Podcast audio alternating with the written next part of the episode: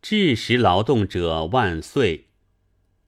劳动者这句话成了罪人的代名词，已经足足四年了。压迫吧，谁也不想；杀戮吧，谁也不想。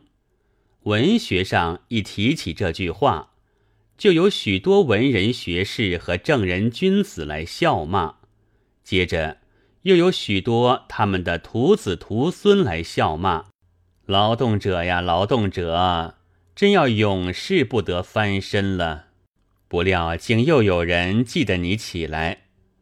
不料帝国主义老爷们还嫌党国屠杀的不赶快，竟来亲自动手了，炸的炸，轰的轰，称人民为反动分子是党国的拿手戏，而不料帝国主义老爷也有这妙法，竟称不抵抗的顺从的党国官军为贼匪，大加以应承，冤乎枉哉！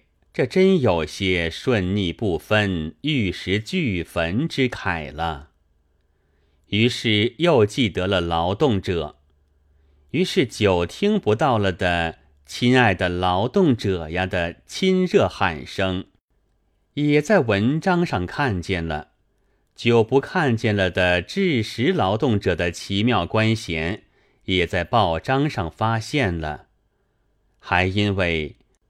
敢于有联络的必要，组织了协会，举了干事樊仲云、汪富全呀，这许多新任致时劳动者的先生们，有什么致时，有什么劳动，联络了干什么，必要在哪里？这些这些暂且不谈吧。没有致时的体力劳动者，也管不着的。亲爱的劳动者呀，你们再替这些高贵的致时劳动者起来干一回吧，给他们仍旧可以坐在房里劳动他们那高贵的智识，即使失败，失败的也不过是体力，智识还在着的。智识劳动者万岁！